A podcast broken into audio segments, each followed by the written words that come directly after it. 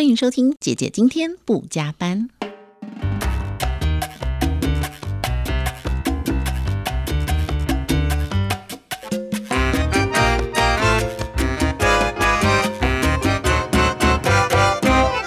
欢迎收听今天的姐姐不加班，我是姐姐志平。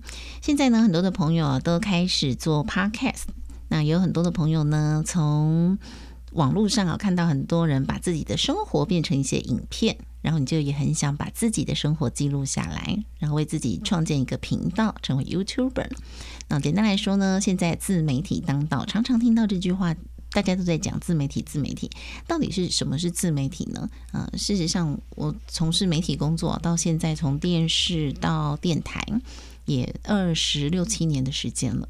那长时间呢都在媒体工作，忽然之间呢，自媒体当道，我常常给自己一些问号：什么叫自媒体呢？哦，其实。它包含的真的很多，但我想我今天还是找来一个专家跟大家一起分享。那今天呢，来到我们姐姐今天不加班，也是一位姐姐哦，让我们欢迎钟婷姐姐，你好，Hello，各位听众大家好。好，钟婷姐姐呢是自媒体协会的理事长，对我有创立一个协会，但是我现在的头衔是自媒体培训教练。哇，这个更厉害了！所以，如果你也想要开始自媒体的话，今天一定要好好聆听我们的节目哦。那自媒体其实我自己以前一开始接触，应该可以算是文字类的部落格，嗯，它也可以算是一个自媒体，没错。先来告诉大家哪些算媒体好了，嗯，平面的嘛，报纸啊，这种杂志啊，对啊，DM 啊，这些东西都算，都算，对，都算传播类的，只要可以传播出去的，都可以算是一种媒体，对。那传统媒体吗？像大家看到的电视啊、电影啊，还有我们的电台啊，包含网络，后来也算是一个媒体，没错，因为他们就是有很强大的传播效应。好，那这些呢，大家都很熟悉，因为我们每天都要使用它，你每天几乎都要看它，都要透过广播听音乐，对不对？好，那自媒体是什么样的情况下开始的呢？应该是早期，我觉得部落格开始当道的时候，很多人就开始把自己的心情、想法文字化，对不对？后来就开始有影像，然后现在又有声音，所以到底什么是是自媒体？哪些形式包含算是自媒体呢？其实你刚才讲到了一个重点哦，就是我们早期其实都是所谓的大众媒体，嗯，好，包括你刚才提到平面的或者电子的，或者甚至网络媒体这些这些部分，嗯，那。呃，但是大众媒体它其实有个特性，就是它是广性的，就是一对多这样子宣传、宣传、渲染、渲染力比较多的一个媒体。嗯，可是呢，借由现在的呃，我们现在即将到五 G 了，嗯，还有包括手机这样的普及，那网络也非常非常的发达，所以所以越来越多的新媒体出现。嗯，所谓的新媒体的定义就是有别于传统媒体。嗯，对。那因为这些新媒体工具呢，造就就会有一群。呃，强调自己自我意识啊，他可能想要呃展现他自己的生活，或者是他可能想要表现他自己的专长，嗯，然后他透过新媒体工具来做这样所谓的自媒体节目，嗯，对，所以一样也是会衍生出来很多呃类似像我们传统媒体出来的一些形式，嗯，比方说你刚才提到的布洛格，对，他就写文章，好，那他其实就很像是我们平常呃报纸或是杂志这样子的一个报道模式。那这是文字的部分，嗯，再就是声音，哈，就很像我们的广播，嗯，也就是我们现在很流行的 podcast 这这个部分。再就是所谓的影音，嗯，影音的部分。那这些东西它可能会拍成 vlog，或者说是它可能会去做 YouTube，嗯，那这些呢都是我们以前早期传统媒体的所谓的电视台会做的事情，嗯，对，所以哦。你说自媒体的一个形式，它其实就是只是一个换一个载体来做这样的事情，它换一个工具而已。嗯，但是像大家可以接受的就是文字、图片，嗯，然后影音、声音，然后还有包括插画。好，插画我为什么会独立出来不跟图片放在一起原因，就是在于说，呃，一般的图片它可能会是照片，但是插画它本身它是一个创作型的一个作品。嗯哼，所以呢，它后续会衍生出来的 IP 的一些呃，不管是品牌的授权，或者说它一些周边产品的发展，嗯，它的发展性会比一般的图片好。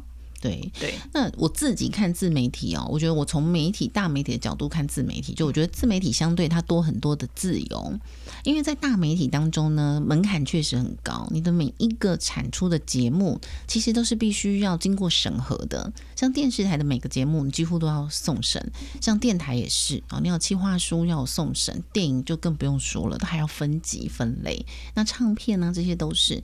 但是当你成为自媒体的时候呢，其实你想说什么就说什么。包含很多人他在他自己的 podcast 上面，或者在他的 vlog，在他 YouTube 频道上面，他想骂脏话，他可以很很认真的去塑造他个人的形象，然后不需要长官的同意。是，我觉得这是最棒的地方。其实这也是很多我们传统媒体的，不管是记者或者说是从业人员，嗯，他们会呃退下来之后。转战自媒体的市场的原因，因为真的太自由了，我再也不用去跟我的长官交代我到底要做什么样的采访或者是什么样的内容。对对，很多的这种新闻记者平面呢，他的文章、他的新闻发稿出去之后呢，可能影响到政治人物啊，或是影响到某些产业的利益会损及的时候，哇，可能你写的是。呃，某某食品公司，然后他们的牛奶有问题，惨了！你这个写上去，可能人家的广告就不下在你们这一家了。没错，那不管是平面还是电视新闻，可能你这个就完全不能报道。你就算拍回来，或者你写了，你都不能弄出去。其实我觉得，呃，最主要就是刚刚你提到调性的问题。那因为调性的决定，以前都是主管在决定。可是当我自己去做自媒体的时候，这个调性是自己决定。对，所以。哦，当当广告主他。你你可能是真的是揭露了什么弊案或什么之类，影响到某些企业，那这些企业他不下广告到你身上这件事情，那也是自己承担了。对啊，因为你看一个媒体啦，对，少则百人，上则千人，没错，大家的衣食父母就是这些广告主，就是这些企业家，是那他们不下广告，对整家公司的营运就有很大的影响。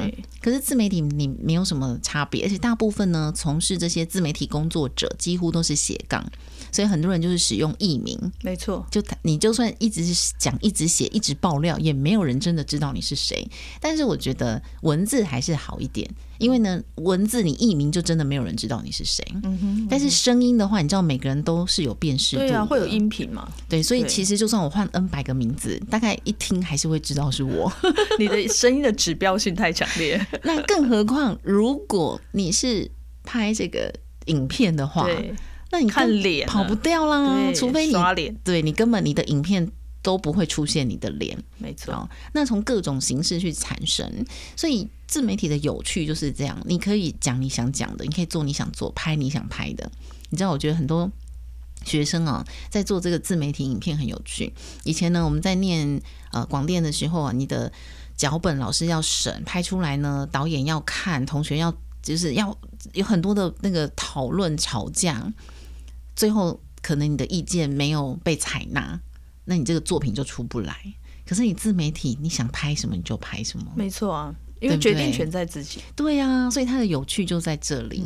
但是你怎么样产出一个好的内容，然后被大家。广为流传，甚至真的也有广告业主来把广告下给你。我觉得这样的自媒体经营者就真的很成功哦。好，说了这么多呢，今天就要来请教钟婷老师哦，怎么样开始一个自己的自媒体呢？其实我觉得最主要还是要回归到四个字，就是你要了解自己，嗯，要找到适合自己的一个方式，嗯，因为我们讲说，其实自媒体它从广义的意思来说，它其实是一个。我们新的数位生活的一个生活习惯，嗯，它可能会呃，以前他需要到特定的地方，比方电视台或广播，他才能做这些媒体的内容，嗯，可是他透过现在的手机，嗯，我只要打开我的 live 直播，我打开我的我的一些 app，我就可以开始做我自己的 podcast 或者是我自己的 YouTube 的影片，所以呃，他的所见所闻这件事情就会变成是他的。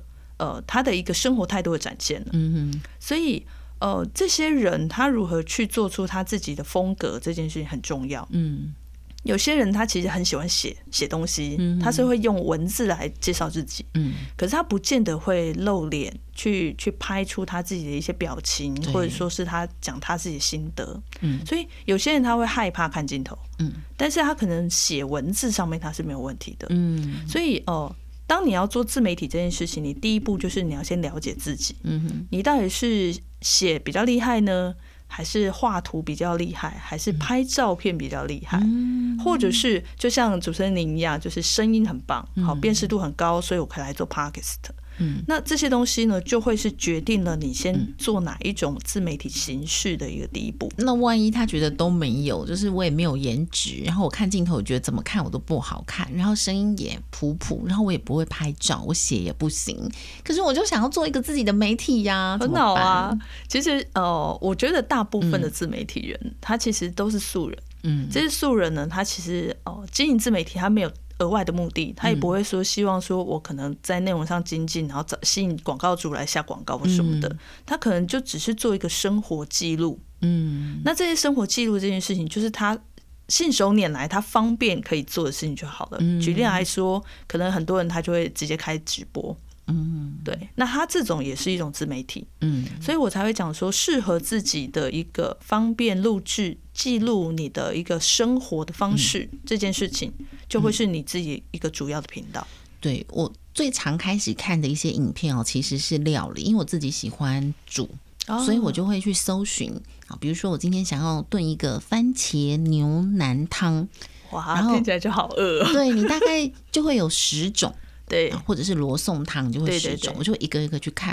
哎，你就会发现说，天啊，有的人真的拍的好精致哦，就媲美那种电视节目、美食节目。是是。可是有的人呢，天啊，他厨房好乱哦，然后那个锅子呢，也不是那种 L 开头的，就是那种很普通的锅子。对。那他也也拍起来也还不错，我我还是会看。最后还是看他的料理的步骤跟。就是煮起来有没有色香味俱全的感觉？对对，所以有时候就像老师讲到，你你就找出一个你有兴趣的一种方式，然后你的专长是。那万一某种专长也没有呢？怎么样去从生活当中找出我可以分享的？其实我都会讲说，如果你要找自媒体的定位这件事情哦，从两个部分开始找，一个就是兴趣，嗯，就是像您刚才提到的，我我喜欢煮东西，嗯，所以不管你煮的好不好。然后有些人他就是自家的厨房就自己煮了，可是有些人他为了要呈现出他的影片看起来比较漂亮，他可能特别去重新买过所有的锅具，对，然后料理台这样子一些东西。那我觉得这些都是选择，那他就卖锅子就好啦。哎，对啊，就是他可能他他他有锅子的赞助商啊。哦，对 对，所以呃，这些都是选择，因为有些人他就喜欢看家庭主妇的煮法，嗯，有些人就喜欢看五星级主厨的煮法，嗯，对，所以不同的定位，它决定了你的听众。有些人就只是想看他厨房用哪些锅碗瓢盆，而且有些人他就喜欢看你做失败的料理，因为比较疗愈，有吗？对，所以呢，不要去把它想得太难。对，哦，你只要去想说，生活当中哪些事是你想分享的。呃，我来列举哦。我有一段时间喜欢看钟明轩，而且我有一天呢，晚上睡不着，我真的一路滑往前滑，哎，不是滑雪的滑哦，是手机的滑。然后滑到他国中的时候，哇哦！他那时候呢，其实他就是下课五分钟、十分钟，把手机拿起来开直播，然后就跟同学讨论一些国中生才会有的议题。嗯，就这样，他到高中也还是这样，然后就讲一些学生的议题，就话家常，一直到他后来真正开始投入，他才有上字幕啊。他上了大学，所以你知道台湾大学生都很闲。他上了大学之后呢，我就发现，哎，影片越来越精致了，然后他的要求细节越来越多。所以很多东西，如果你真的是呃从完全都不懂开始，其实你就有就好了。嗯，没错。其实自媒体的第一步，刚刚我提到了，再来的第二步就是你要开始做。嗯，当你开始做之后，不管好或不好，因为其实每个人的程度、每个人的成长经验，嗯，或者是他们自己专业背景，嗯，他的呃起步点可能不一样。嗯，但是只要你持续做。基本上它都是一种进步，对，就是要持续啦。嗯，所以我就是要来问问老师，就是经营自媒体的人呢，他大部分会遇到哪些问题呢？哦，其实好多啊，所以才会请教老师。其实我觉得，呃，很多的时候是大家会想太多。嗯。就包括像像我们这种从专业从业人员，我们其实偶包很严重，很重啊，对，非常的重。我们讲都是教素人，可是我跟你讲，我就没办法。对对对对，我们没有办法说就是好，我今天把手机一打开，我就开始录。没办法，因为那样我的声音太难听了。对对对。那我我觉得啊，我总总归几几件事情啊。第一件事情呢，就是定位的问题。就我们刚刚其实提到了，嗯，你你到底想要呈现出什么样子的人物个性？嗯，人设。对你的人设是什么？你是很嗨的那种人设，然后你尝试喜欢尝试一些新的，嗯，然后做第一次或者是搞怪这些，你的人设是这样子，嗯，或者是你就是走专业路线的人设，那这些东西呢，都是你刚开始你就要想好的定位。可是做这种自媒体不就是做自己就好了吗？我为什么还要为自己做一个人设呢？所以我才会说，呃，所谓的适合自己，嗯，对，因为。假设有一个人，他可能实体的生活跟他在自媒体的世界里面他的生活的人物个性是相反的，嗯，他可能就会变成到最后会错乱。哦，对，你会看到有很多，也不用说素人啦，很多像我们的呃艺人，嗯，他台上台下就不一样。对他其实是很摇滚或是很性格很叛逆的，可是被设计成可爱型的。是啊，是啊，像早期。王菲，她那时候唱片的时候，她是王静雯嘛？对对对，她那时候就很柔美，走柔美风。对，可是她当她改回她自己名字，她叫王菲的时候，她她呈现出来就是她自己。嗯，对，我觉得这个东西其实才是呃符合自己的属性，符合自己的个性这件事情，才是你长长久久做自媒体的一个风格。这样也还蛮不错的，就是你不会一开始就有偶包。哎，对对对，所以经营自媒体还会遇到哪些问题呢？第二个问题呢，其实就是你会不知道你到底是在跟谁讲话。嗯，举例来说，像我们现在做 podcast，但是你呃录的这些节目、这些音频，你到底是希望哪些人听？这件事情很重要。嗯，你可以设定，你可以假设一群人。然后你跟他说话，最怕的就是很多人就是哦，我我的节目真是老少咸宜啊，从零岁到九十九岁都听。嗯，如果是这样子的话，你就会没办法去决定你的内容属性是怎么走。嗯，没办法聚焦。对对，所以这个是呃最常见的第二个问题。嗯嗯，那第三个问题呢，就是我觉得很多人遇到问题就会挫折，就会呃放弃放弃。对，就是。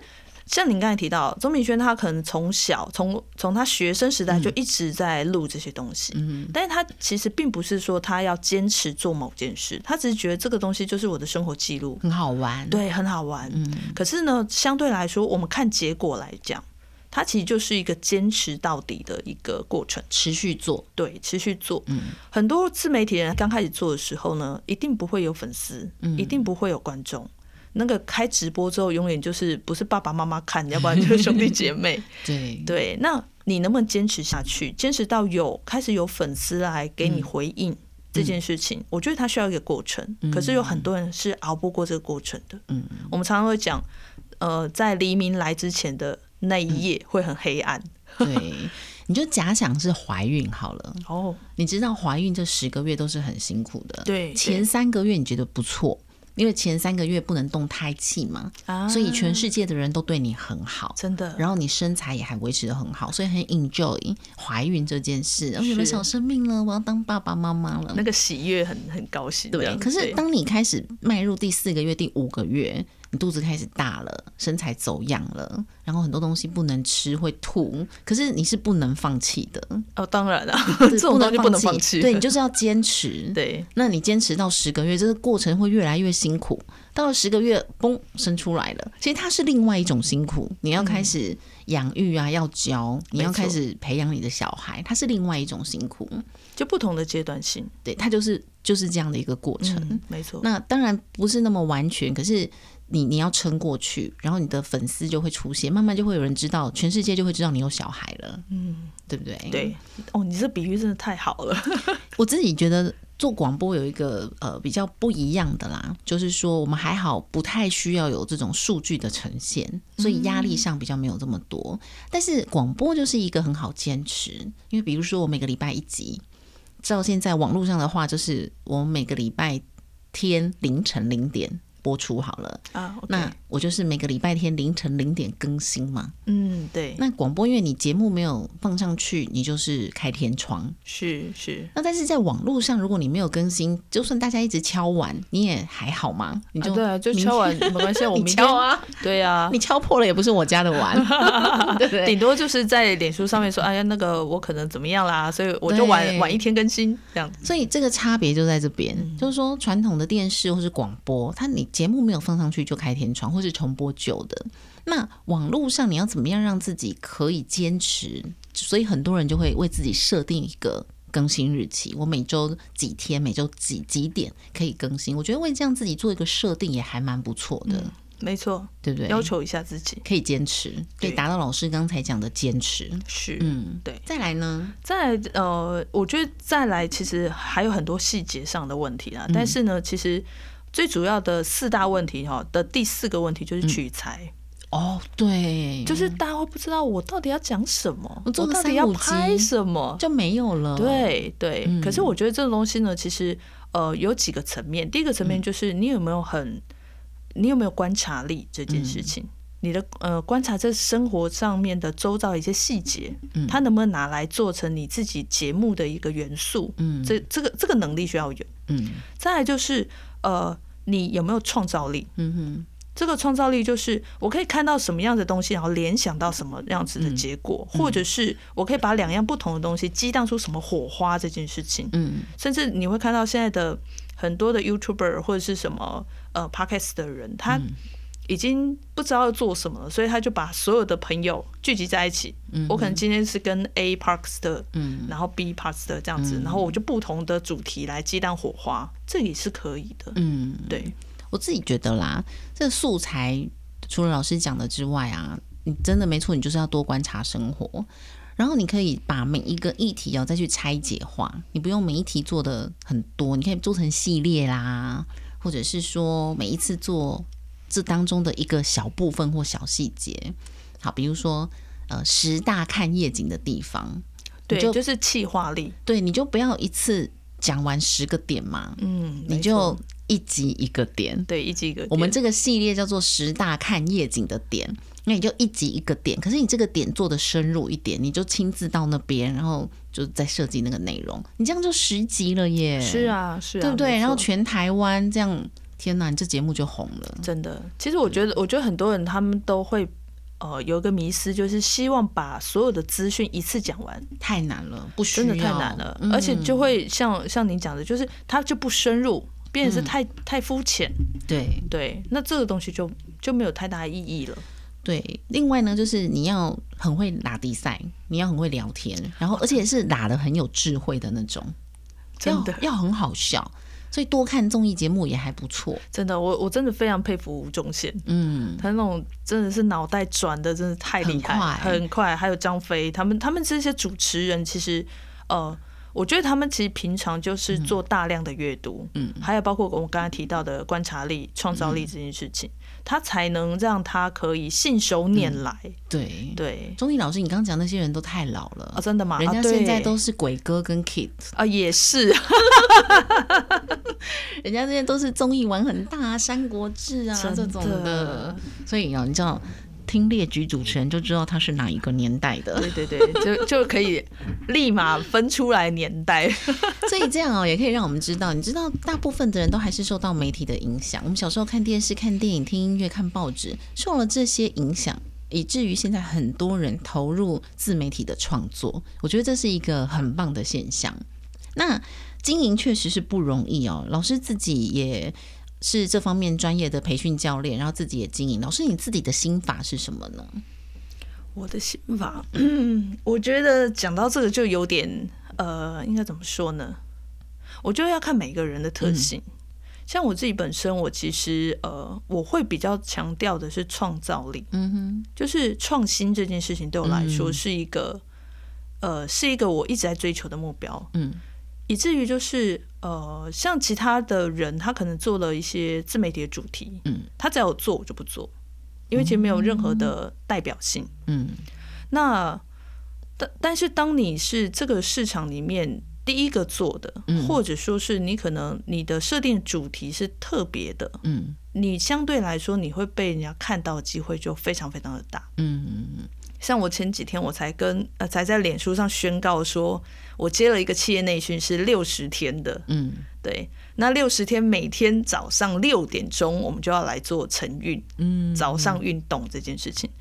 哇，我的我那一则贴文真的是爆掉了，因为其实坦白说，我当初我在呃设计课程的时候，或者是我在做我任何的一个节目的时候，呃，当然在设计规划上面其实都有提到，嗯，哦，包括你要定位啊，你要做你的目标客群的分析啊，什么这些东西都一定会有，嗯，但是最大最大一个元素就是创新创意，嗯哼，我觉得这东西才是一个。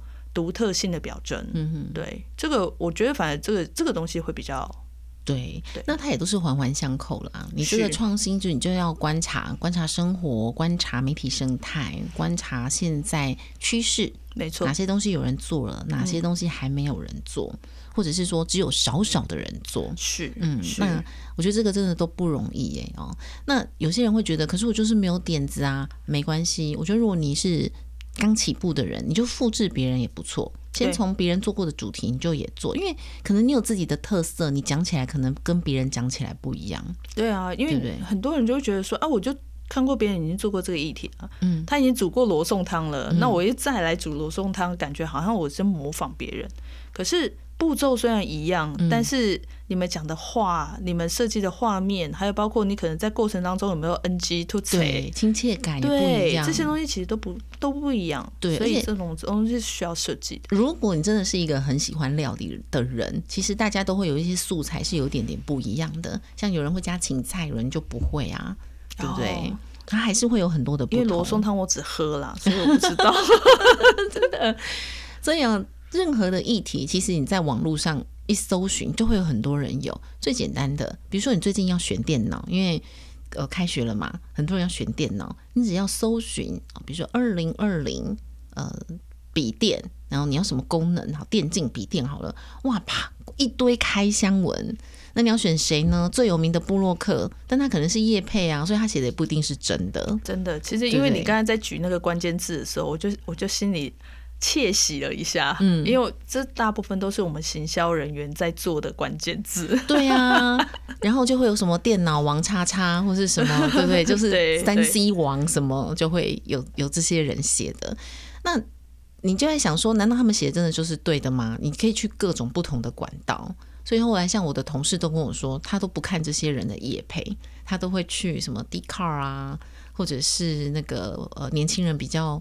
会去的那个 PTT 版呐，上去看，所以你只要找到对的管道，然后多方的交叉比对，你就会发现说写的人真的很多，你只要成为其中一个就好了。真的，其实其实真的自媒体事件里面很多资讯上面的真假，或者说是它的一个专业程度，嗯，都需要被验证。嗯，就就像你刚才提的，你你讲的那些关键字词，它产生出来的内容，它有可能是叶配文。对对，那有的可能是他自己本身自己就不用这个牌子，嗯，他只是为了接广告用的，所以反而是我们要自己去多花一点时间去了解更素人的体验文。对，但是当你的人气王达到这个程度的时候呢？你也会成为跟他一样的人，不一定，没错，对不对？有很多人他人气很很高，但他就坚持他不写叶配，反而他打这个诉求。他的粉丝们就会很相信他，因为他都没有在接业配，所以表示他写的东西真的就是他有在用的。我觉得这也是一种还蛮不错的自己的风格或定位。是啊，这个其实就还是回归到人设，就像你讲的，我从不接业配，嗯，可是有一些人他是从头到尾都业配，对对，我每一个都业配，对，所以夜配完了之后，我们大家都知道，我去看它的内容，我就是要这个是个广告文，嗯，所以消费者期待这件事情。你只要有符合，嗯，不管你做什么事情都好，对啊，所以叶配也没有什么不好啊，对，搞不好他推荐的产品真的是非常好的，是啊，透过不同的行销管道哦，没错，所以确实没有哪种好或是不好，适合你自己的才是最棒的，花一点时间开始做。那五 G 要开始了，老师觉得五 G 对自媒体会有什么影响吗？哇，这影响可大了，就快一点而已吗？呃，快一点这是必然的，嗯，但是这个快其实对于我们人的感受力来说不大，嗯，因为我们其实四 G 够快了，嗯，我们真正的五 G 的快，其实是在于呃东西跟东西的连接，比方说冷气跟我们的手机 App 做连接，我们的电锅跟我们的汽车，我们要开车回家的时候，我的电锅就要开始煮饭，这样子的连接，这个才是五 G 他们真正发挥的一个能力。那这跟自媒体会有什么关系呢？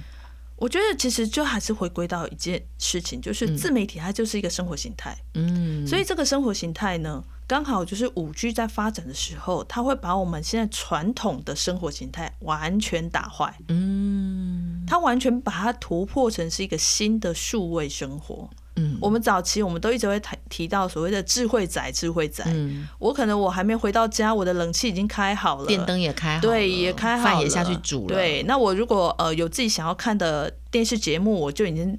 电视已经在录，已经设定好，已经在录影了。那我回家只要回看就好了。嗯，那这些是智慧宅，可是问题是这样子的，呃，这样子的模式其实都还没有全面普及化。嗯，但是到了五 G。甚至可能以后马上就六 G，其实现在我们的技术已经发展到十 G 了，好可怕哦，很可怕，真的很可怕。很多东西都是已经打到外太空去去做这件事情了。可是我们的民生社呃民生生活上面这件事情，它还是呃。比较慢，嗯，所以五 G 这件事情，它是会让我们所有的人开始适应所谓的数位时代，嗯真的是数位时代喽，嗯，举例举个例子来说，我们可能会想说要去买鸡蛋，嗯，因为家里蛋没有了，可是将来有可能是什么？将来有可能是冰箱告诉你蛋没有了，嗯，或是冰箱告诉你蛋坏掉了，哦，什么东西过期了？对，然后呢，它的 App 呢就会告诉你说蛋坏掉了，或者蛋没有了，你要不要买哪一家的蛋？最好他还是直接帮我订购，然后就送来。你只要你只要同意，好，我要买单，他就帮你订下单，然后就送过来。对，保鲜哦，没错。哦，我好期待哦！真的，这真的，我觉得这个东西其实是一个非常呃，对于行销人员来说，这是一个非常挑战的世界。所以以后量饭店的形式也会改变喽。当然，你可能住在这里十年，真的连邻居都没看过，有可能。真的，因为现在很多大楼，你到电梯就到地下室停车场了，是你就开出去了。我觉得会耶，以后真的会这样哎。嗯，期待，但也不确定它好或者是不好。我反而觉得以后要更珍惜跟每个人面对面讲话的机会。没错，对不对？因为其实像我们现在的五 G 的时候呢，其实因为这一次的疫情，以至于很多人都开始学习在线上沟通。以前都会呃面对面开会的时候，一定会约出来喝个咖啡。现在可能就是哦，我们就把我们的那个视讯镜头打开来，我们就可以开始开会了。对，说真的，疫情之后，我现在很爱用 Zoom，而且我不用出门。很多时候要约不到时间，我那天就突然讲说，哎，其实要不然我们就在家，大家线上 Zoom 开一下，就不用特别约出去了。是啊，像一般人可能比较不会用到 Zoom，他们可能会用 Line，对，Line 的视讯也很好用，甚至可能用 Facebook 的视讯也可以，就是对方便方便。不用出门，没错。到底是有多懒呢？呃，对，还蛮懒的，因为外面真的太热。所以疫情啊，让人不得不出门。可是因为也习惯了这样的生活，那宅经济也真的起来了。你就会发现，网络确实是我们生活当中不可或缺的。没错。也因此，很多人就在家开始玩起了自媒体，影片也好，TikTok 也好，就抖音，然后任何的形式。把自己想要分享的内容呈现出去啊，只是说你可以坚持多久啊？你是不是要把它发展成一个你的副业或者是事业？这个就可以好好规划。哦，有些人其实他没有想太多，他就是把好玩的东西放上去，哎，殊不知就真的变得他的副业了，就无心插柳嘛，嗯，然后变柳成枝嘛，对，反而为他带来还蛮丰富的收入，对，反正你刻意去想想了很久，人都没有开始。像我觉得我们就有这种偶包，但是主要是因为我们还是有媒体在在做，所以自媒体这一块可能就比较。没有这么大的兴致呢，但我觉得这个确实未来会是一个每个人都有可能有自己的媒体。那如果你还不知道怎么开始，或者是呢听完我们今天简单的介绍，你也觉得还是听不懂，欢迎你可以来加入钟婷老师的课程啊。我们今天邀请到的是自媒体暨布洛克协会的理事长钟婷，那常年在做自媒体的教学，可以告诉你怎么开始，怎么剪影片，然后怎么制作内容，怎么企划，怎么上架，教你怎么拍，把自己拍的好看，怎么面对镜头。从零到产出一支影片，然后它是用影片来告诉你的哦，你不用担心，你不用去哪里上课都不用，而且你也不用说，哎，我礼拜一晚上没空，礼拜几都没空，不用，因为它全部都是影片。那你在家看影片，你随时想看你就可以看，你就可以学会了。那人家会担心说，老师，那我这样自己看影片，你怎么知道我会不会了呢？哎，这个其实呢，就是搭配所谓的 O to O，就是线上线下。嗯，其实呃，我相信。只要是有心的人，他们想要学习，他们可能会在市面上找到很多很多相相关的课程。嗯哼。可是呢，你就会发现到专门教摄影的，他就是只有一段摄影；嗯，专门教影片的，或者专门教人家写文章的，他都是一个片段、片段、片段式的。嗯哼。那这也是为什么我想要把哦整个所有全媒体去做一个。系统上面的课程的原因，而且我们是三十天哦，嗯，我们其实还蛮长的时间，对，因为我们都会讲嘛，养成一个习惯其实需要二十二天，对，至少需要二十二、二十一天，嗯，那三十天刚好是可以让你养成习惯之后还熟悉它的时间，嗯，这也是为什么当初我会设定三十天，嗯，对，那用这样的方式呢，可以让大家不管你是你就可以多方尝试，你可能。某几天你去拍照片，你可能某几天你去写文章，某几天你可能去做 TikTok 短短视频这件事情。那找出你自己一个最适合的一个方式，嗯，然后长期经营下去，嗯，我觉得这这样子呢，哦，全面性的去尝试这件事情，还有包括你看了影片之后，你你你可能不会，嗯，你可能可以选择再看，对，那再不会，你就再看，只好。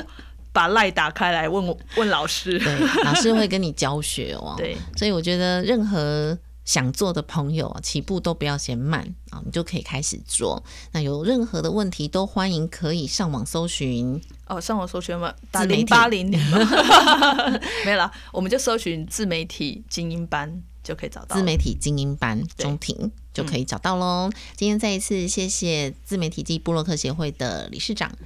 钟婷来到节目当中，谢谢。